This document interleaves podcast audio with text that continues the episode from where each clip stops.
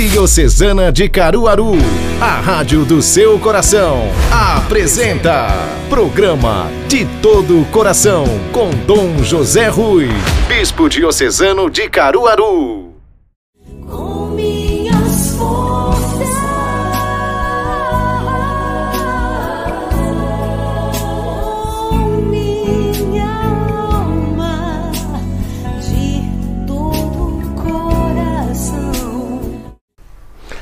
Paz e bem, mais uma vez o programa de todo o coração.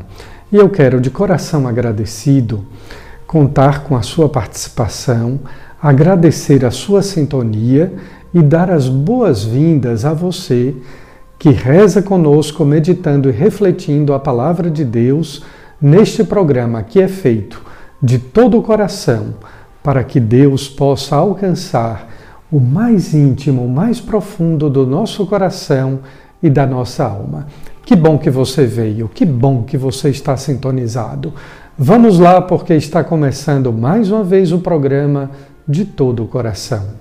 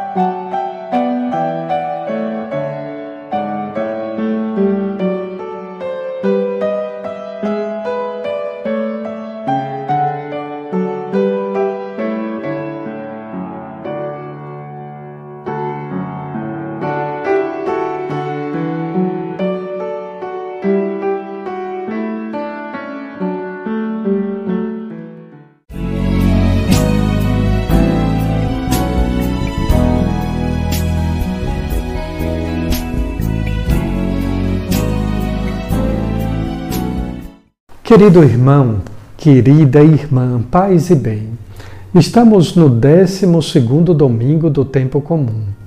E o Evangelho de São Marcos, neste domingo, nos fala tanto, como nos fala tanto a palavra de Deus à nossa vida e ao nosso coração.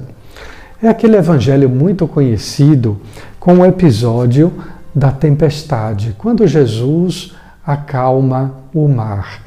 Estamos, portanto, no capítulo 4, versículos 35 a 40 do Evangelho de São Marcos. Um evangelho riquíssimo, o evangelho desse ano B. Vejamos como se inicia este evangelho. Se diz que ao cair da tarde, Jesus disse aos seus discípulos, fazendo-lhes um convite: Vamos para outra margem. Os poetas usando da licença poética, eles dizem que existe também uma terceira margem. Mas, de qualquer modo, a outra margem é o outro lado do rio. Nós precisamos atravessar. Nós não podemos ficar apenas nesse mundo pequeno, nesta terra apenas do visível e do concreto. Precisamos atravessar para o outro lado precisamos vislumbrar e experimentar o outro lado da margem. Se diz que eles se despediram e levaram Jesus consigo, se despediram da multidão. Diz também São Marcos que havia outras barcas no mar da Galileia. Havia outras barcas, isto é, havia outros interesses havia outros percursos, havia também outras crenças, mas naquela barca, a barca de Pedro, estava Jesus. E então se desenvolve aquele trecho do Evangelho que nós conhecemos, do mar bravio, da borrasca, da tempestade. Os discípulos estavam ali realmente apavorados com muito medo. Jesus dormia no fundo do barco. São Marcos é até detalhista ao dizer que Jesus tinha sua cabeça reclinada sobre um travesseiro. é que Jesus estava cansado, o homem, Deus, cansado de anunciar o Evangelho durante todo o dia. Na exegese bíblica, há um comparativo com o capítulo 1, versículo 5 do livro de Jonas do Antigo Testamento, quando se diz que Jonas dormiu para fugir da sua consciência. Jesus dorme não por esse motivo, dorme pelo seu cansaço humano.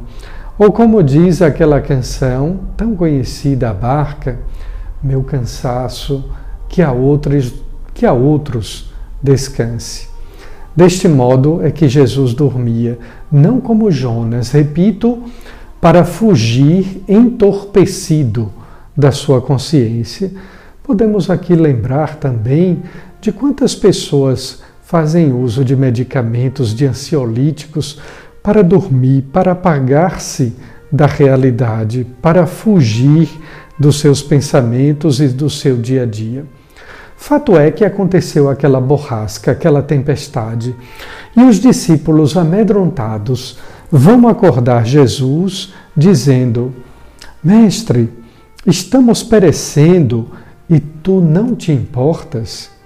Quantas vezes a gente faz essa oração diante das tempestades da nossa vida, do problema, do sofrimento, da desilusão? E a gente diz: Mas parece que Deus se esqueceu de mim, parece que Deus me abandonou, que Deus não se importa com este meu problema, com esta minha situação. Jesus se levanta e ordena ao vento e ao mar silêncio, porque o silêncio faz parte de Deus. Aliás, convém lembrar aqui um santo que dizia: o barulho não faz bem. E o bem, com B maiúsculo, o somo bem, que é Deus, não faz barulho. O barulho não faz bem. E o bem não faz barulho. O silêncio é sagrado. E por isso a liturgia da Santa Missa dedica um tempo especial ao silêncio, na pós-comunhão. Nada de cantar que o silêncio está cantando, porque o silêncio não canta. O silêncio faz silêncio. E esta foi a ordem de Jesus ao vento e ao mar: silêncio. Como também ele diz a cada um de nós: silêncio no teu coração, paz na tua consciência. E então o vento cessou. Mas Jesus não deixou de dizer aos discípulos: Por que sois tão medrosos e ainda não tendes fé? O antônimo do medo não é a coragem. O antônimo do medo é a fé. Porque quando nós temos fé, nós confiamos em Deus e, mesmo com medo, nós vamos, nós prosseguimos. Portanto, a fé, ela é inimiga do medo porque ela nos diz que é necessário confiar em Deus, não ter coragem. Ter coragem também, mas confiar em Deus acima de tudo. Os discípulos ficaram atônitos, perguntando: Mas quem é este que até o vento e o mar obedecem? O Papa Bento XVI, comentando este evangelho exatamente numa homilia deste domingo, ele dizia que existem duas forças: a força positiva e a força negativa, aquela força do mal. A força positiva sempre será o amor de Deus como nos lembra São Paulo na segunda carta aos Coríntios, o amor tem uma força enorme, invencível, e por isso é necessário crer em Jesus Cristo. Ele não é uma ideia. Este homem é verdadeiramente Deus, verdadeiramente homem e verdadeiramente Deus. Por que você ainda não crê? Você sabe que se você não crê e não entrar nesta barca, que é a Igreja Católica, cuidado, você poderá não desembarcar na terra prometida, na vida eterna. É necessário também, querido irmão, caríssima irmã, acordar o Cristo que muitas vezes está dormindo na sua alma. E aqui é necessário o pregador que venha com a palavra forte incisiva para dizer: Desperta, tu que dormes, porque na verdade não é o Cristo que está dormindo. Às vezes é você que tem a sua fé adormecida. Quem é este que até o mar e o vento obedecem? É o Deus que nos ama. O gesto solene de acalmar o mar bravio é próprio do senhorio de Deus. Que Deus acalme a sua alma, que Deus sossegue o seu coração, que Deus dê paz à sua consciência. Amém. Fique agora com aquele papo de cruz, aquela nossa amiga querida Lunara Aires.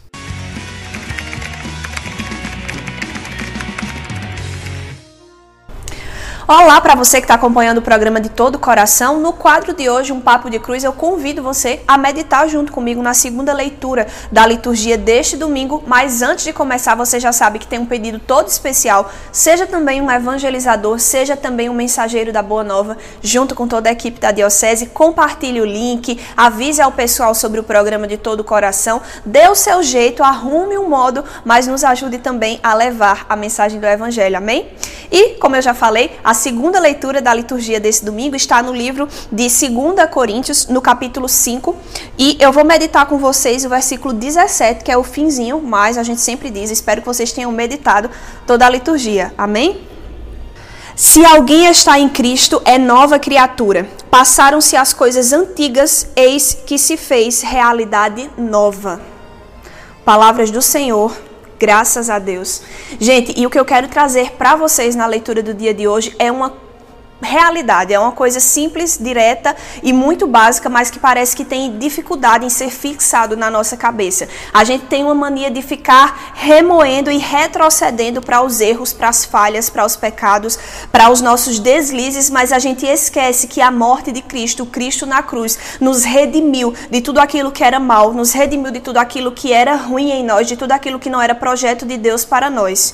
Isso significa que eu não vou errar, que uma pessoa que se encontra com Cristo que se encontra com a realidade nova é uma pessoa perfeita, já em plena santidade? Não, porque se fosse assim, nós já estaríamos na eternidade. Mas essa pessoa que se encontra com Cristo, que entende realmente o sacrifício de Cristo na cruz, ela entende que não precisa estar olhando para trás, ela entende que não precisa estar remoendo os seus pecados e os seus erros, dizendo que não vai conseguir, porque sob ela está a força do sangue derramado na cruz. Sobre ela existe a realidade de um Cristo que morreu por nós nós, que morreu pelos nossos pecados. Deus ele já sabia os seus erros, Deus ele já sabia os seus pecados, os meus pecados, as minhas falhas, os meus erros, ele já sabia. E foi por isso que o Cristo morreu por mim. Foi por isso que o Cristo morreu por você, para nos dar vida nova, para nos dar um entendimento melhor de que é possível viver uma vida nele. É possível ser entregue totalmente à mensagem do evangelho. E desse modo, a gente precisa entender que o sangue de Cristo está sobre mim, ele morreu por mim, me redimiu dos meus pecados e que isso não seja desculpa também para eu continuar errando e continuar utilizando de maneira desenfreada a misericórdia dele ao meu favor. Ele nos perdoa, ele nos abastece do seu amor, mas isso não deve ser usado de maneira desenfreada. Nós precisamos entender que o sacrifício na cruz nos redimiu e nos disciplinou em favor do céu. Então é isso, por hoje eu encerro aqui o Papo de Cruz. No próximo sábado eu estou de volta com vocês. Tchau, tchau.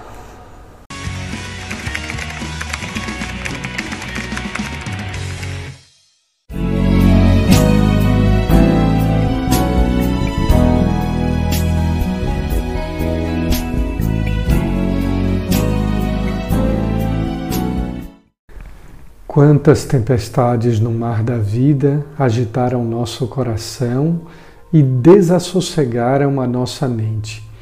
É hora de confiar mais em Deus, de saber que quando Jesus está no nosso barco, ou melhor, quando nós estamos na barca de Jesus, que é a igreja, não há por que temer ou se desesperar. Supliquemos ao Cristo que nos redimiu, que venceu a morte, que ressuscitou. Que Ele nos conceda a sua graça e a sua bênção. Conceda-lhe paz e saúde, tranquilidade no mar da vida, para que você possa navegar mesmo em águas profundas e agitadas, mas tendo a certeza que o desembarque é garantido na terra prometida.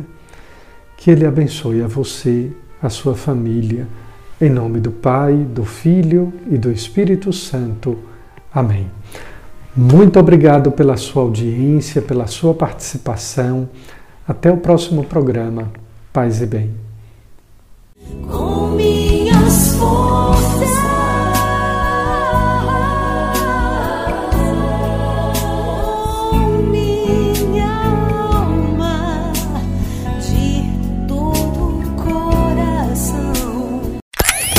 Rádio Diocesana de Caruaru.